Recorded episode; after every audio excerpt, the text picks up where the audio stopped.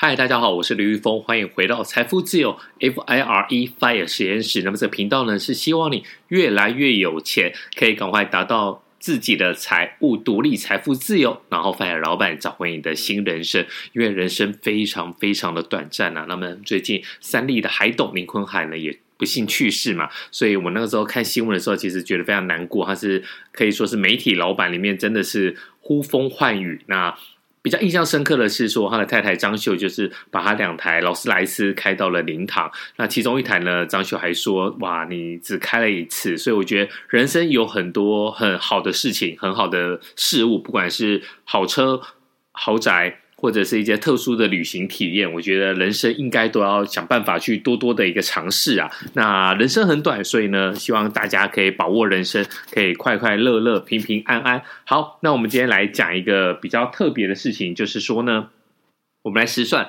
到底是要付委托买美股呢，还是要做海外券商，比如说 First Trade 啊，比如说 TD 嘉信这些，因为。太多太多的朋友来问了，然后呢，每个朋友的状况其实都不太一样啊。那在我脸书的粉丝专业，有很多人都会直接问说：“哎，那我现在有多少钱？比如说我有五十万台币，我应该买这个，我想去买美股，我应该去做副委托还是买 First Trade？” 那我们今天呢，干脆就一集来来算算看，说呢，到底这个神秘的副委托，或是呢特别的海外券商有什么好处还是坏处？那我先讲结论。那我希望说，如果这个结论讲下去，你就不听的话，你至少给我一个五星评价，来个按个赞吧。好，那通常做一个交易人啊，就是投资者，或者你可以说是你要在做美股的买卖的话，我觉得很少很少有人，他只有一种。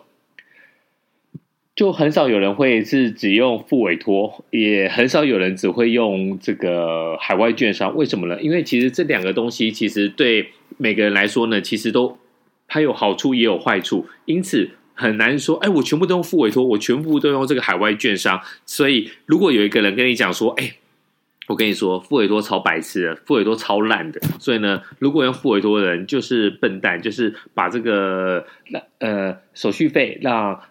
公司去让银行或者是公司去转，券商去转，那这个的话影响他的很多的一个投资的绩效。所以呢，我只用电子海外的电子券商。这个如果你听他讲的话，你真的可以不用再理他下面要说的事情，因为他真的不是那么的一个专业。有一本书呢，叫做《第一次投资美股就上手》，里面其实就写的非常的清楚啊。你是一个新手，然后你想要跨海投资，那付委托的门槛比较低呢，还是电子券商？我们来讲一下。其实，在台湾投资美股的话，这两种方式其实都非常的多。那呃，非常两边都很多人的一个支持啦。那到底付委托，大家都会觉得说，哎，付委托交易成本比较高，所以呢，如果你是一个新手，你应该去做电子券商，就是 First Trade 那一种。那其实。呃，最近来讲的话，券商工会在二零二一年统计这个买卖外国有价证券的全年交易金额高达新台币的四点三三一兆元呐。那相较于二零二零年的三点七八兆元，其实增加了多少钱？增加了五千三百亿啊！所以呢，其实付委托的这个市场还是非常的大。好，那我们就简单的来实际比较一下，如果我今天要做付委托跟海外券商的话，我应该怎么做好？付委托呢，其实非常简单。你去中国信托的券商，或者是呢，你去任何一家台湾的券商，大部分通常他们都有做付委托。你就跟他讲说，你要开一个副委托的一个账户，那你就开始处理了。那副委托呢，其实比较像是你在台台湾买卖台股。那我很多的长辈呢，到目前为止哦，因为股票嘛是卡等位，你不要觉得说哇，现在的电子券商已经很电子下单很快啊，然后电子券商费率比较低啊。我跟你说，其实。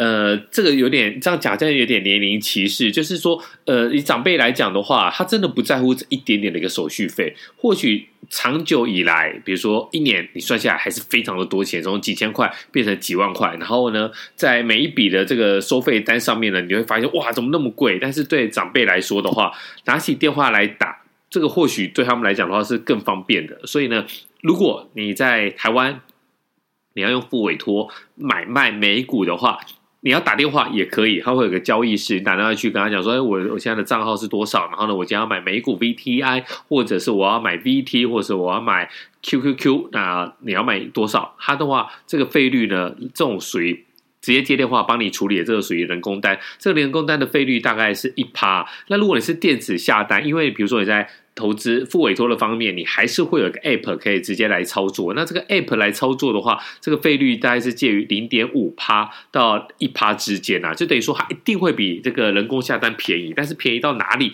你这个时候就要来算一下。好。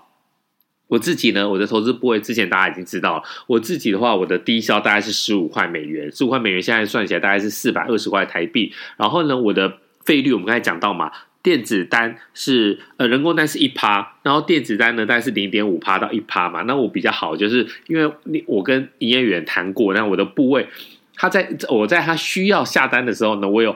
砰砰砰！敲了很多笔大单来给他做一下业绩，所以呢，我现在来大概是零点二趴。所以简单来说，呃，这个是我谈到最好的。或许你的资金不会更大，你可以谈到更好的。但是我觉得你可以以小峰，呵呵，以小峰当成一个标准，你就拿这个去跟人家谈嘛。呃，因为很多。这个你的营业员会骗你说，怎么可能？外面怎么可能零点二趴？那你就说，哎、我听了 Podcast，人家林玉峰他就是零点二趴，然后低消只有十五块而已。一般来讲的话，很多的券商非很多复委托的券商是非常无良啊。呃，我觉得零点五趴，这对这件事情来讲的话，我觉得无可厚非啦。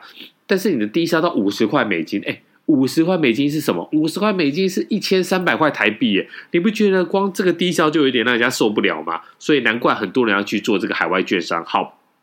我们现在接下来我们就来讲海外券商。海外券商的话，现在 First Trade 第一证券、嘉信理财，还有德美利证券，就是我们常讲的 TD，它都是不收这个交易手续费的哦。它为什么会很多人觉得说，哇，我这个新手我不交这个手续费，然后我我他们不收手续费，就比较好进进入。但其实你要算一下，因为你的钱。要打到美国去，所以呢，打到美国去呢，其实它会有一种计算方式，就是说呢，你直接打到那边去，然后不用来做一个转介。如果要转介的话，其实呢，你让算起来的这个费用呢也会比较高。所谓的转介的意思就是说呢，你并没有办法直接打到 First Trade。你没有办法打到 TD 那边去，你必须要打到美国的一个银行，然后再转过去。但现在呢，这个状况其实比较少了，大概就是直接都可以。只要你稍微注意一下，就是可能在这方面，也就是要要特别小心呐。那最好还是以这个全额到汇，就是说你直接到了你的账户，这个会比较好。但是呢，这个。如果要来算的话呢，其实以单次投资，我们讲之前一万块台币，一万块美金啊，一万块美金其实大概是三十万台币嘛，现在是在二十七点八左右。好，如果是一万块台币，呃，一万块美金，然后我们用算了，我们就用台币三十万来算好了啦。台币三十万的话，它的费率呢，单次投资费率零点一五来计算。如果你使用复委托的交易成本呢，大概是四百五十元，就是我们刚才讲的。那另外，如果你是用国泰世华银行的这个网银电汇全而道行的方式来看的话，定位成本是八百块哦。所以呢，其实你这样算一下，一个是四百五十块，一个是八百块，到底谁比较高，谁比较低？其实看得出来，付委托其实在这个部分呢，还是有一点点的一个优势。那另外呢，其实付委托还有一个好处啦，就是说呢，如果你年纪稍长的话，你想想看哦，你付委托的资金是在哪里？其实它还是买，它还是存在这个国内的账户，然后它的股息会直接汇入你台湾的一个户头。如果不幸死掉了，你知道吗？呃。阎王带走的并不是老人，带走的是死人。所以呢，意外跟明天到底谁比较早到，其实很难讲。那你投资人，你随时可以动用的这个还是在台台湾的账户里面。所以呢，当你死掉之后，你在办遗产继承的时候，你的子女啊，你的继承人或是你太太、你先生的话，其实都会是相对方便啊。这也就是为什么呢？其实很多复委托。会选择付委托的人，其实都是资金比较大的人。那如果说哇，我今天不幸，呃，我之前也帮处理长辈处理过很多很多，他的账号忘记了，他的密码忘记，那打电话去，你知道吗？你以为打电话，你以为你要面对的是谁？是美国人吗？错，你要面对的是印度人，你要面对的是大陆人。所以呢，他们常常就是讲一讲，不高兴就把你电话给挂了，对。海外券商就是这样子，他就是呃照本宣科。你不要以为说台湾的客服你可以得到一样，在 First Trade、在 TD、在嘉信这里可以得到一样的一个一个服务品质啦。他就是告诉你说，哎，你的账号应该怎样怎样怎样，叭叭叭讲完，或者是你要你重新开启你的账户，或者是你要申请你一个新的密码，你干嘛叭叭讲完，你会说，哎，可是我已经那个啦，我觉得我我打我怎样怎样怎样，他说他不会理你，要把他就是讲完之后就把电话给挂了。这个来讲的话，其实对非常。多了长辈来讲，其实压力是会蛮大的，所以呢，付委托也是会又让大家觉得说，哎，这个东西呢，确实是有一些小小的一个优势啦。好。那么今天讲完这个，我觉得说呢，不管是付委托还是海外券商，大家一定要勇敢的跨出第一步。那么最后呢，我来跟大家讲一下，就是说，如果你真的要投资付委托，就是我个人长期的部位我放在付委托，短期的抽插呢，我就放在 First Trade。所以呢，这两边呢，其实就是一个比较灵活嘛，First Trade 比较灵活。那你说刚刚讲的，就是你可能要付一笔电汇金，大概八百块。也还好吧，你就汇出去嘛，那你就是一万呃一万美金，大概二十七点八万台币，或者是三十万台币，你就蹦蹦蹦，你就汇汇汇过去，汇过去之后呢，你不一定要马上买嘛，但你马上要操作的时候呢，你就有钱。那至于付委托呢，你就把它当成是哎每年配息出来之后呢，像我一个小风的一个定期定额，就是说我只要在。B T I 或者是 V O O，他们就是有这个配息的时候呢，我就会再重新的来做一个投入。那你也就不用说，哎，到底几月？反正钱进来了，银行会通知你，email 给你，那你就来投入。好，那复委托投资要特别注意的事情，其实这个如果你是用台湾的券商，然后你用复委托的话，你要特别注意，你要再另外开一个 App。或者是你上网去看，就是你现在的即时的一个行情，因为台湾的这个账户这个下单软体呢，其实它比较没有会有点偏差啦。那你要用其他的看盘软体来确定说呢，你现在那你现在的价位，那如果你不想要看盘软体也没有问题，你就直接 Google 一下就就有了这样子。那股利呢要扣三十趴的一个税金啊，那其实电子券商现在海外的券商啊，其实已经有慢慢在退了。那复委托我觉得这一块应该慢慢的它就会自动来。帮你处理这样子，好，那呃。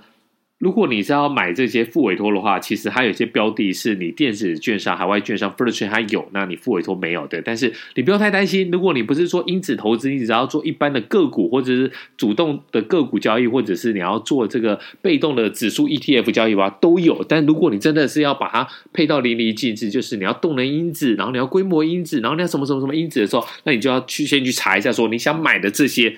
到底你的副委托券商有没有？好，那我们今天就讲到这里。也希望说呢，大家听完，不管是副委托还是海外券商，赶快开始你的美股交易。好，那我们这一集就先讲到这里喽，我们下次再见，拜。